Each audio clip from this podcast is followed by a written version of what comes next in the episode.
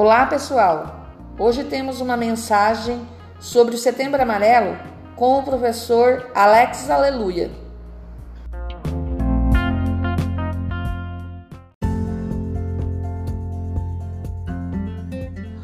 Olá pessoal, tudo bem? Sou o professor Alex, sou professor de literatura do Colégio CAD e vim conversar um pouquinho contigo.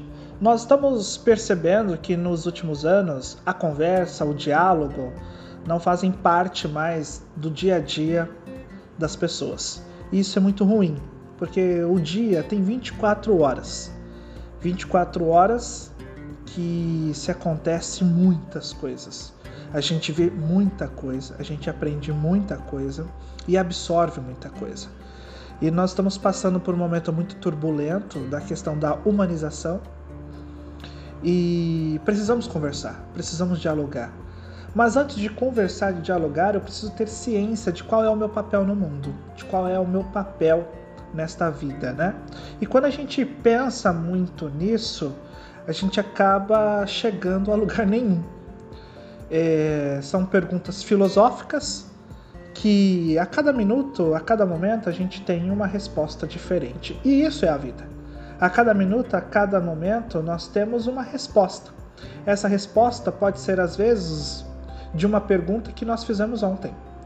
Essa resposta pode ser, às vezes, de uma pergunta que fizemos o ano passado, há 10 anos. É, e isso que é o belo da vida. A gente precisa viver para descobrir, para ter as respostas. E lógico que a vida não é só de questionamento, é de sentimento, é de vivência. É por isso que nós precisamos viver, precisamos sentir. Pode ser dor, pode ser amor, pode ser saudade, pode ser lembrança, mas nós temos que sentir. O sentimento faz parte da alma humana. É por isso que nós, seres humanos, precisamos de poesia, precisamos de música, precisamos de narrativas, sejam elas do vilão ou do mocinho, mas precisamos enxergar vários lados. E é por isso que a vida é bela. É, William Shakespeare disse uma vez que todo mundo é capaz de dominar uma dor, exceto quem a sente. Pode ser naquele momento, mas não podemos desistir. É, tive fases ruins da minha vida, como o acidente da minha mãe. Quem me conhece há algum tempo sabe o que aconteceu, já contei algumas vezes.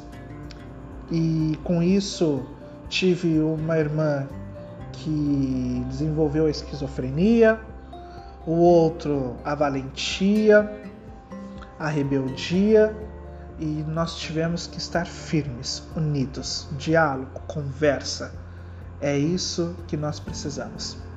E a conversa, muitas vezes, não é proposital. A conversa é apenas um movimento de pensamento e sentimento. É por isso que a gente precisa conversar. Então, se você está se sentindo só, angustiado, agoniado, converse.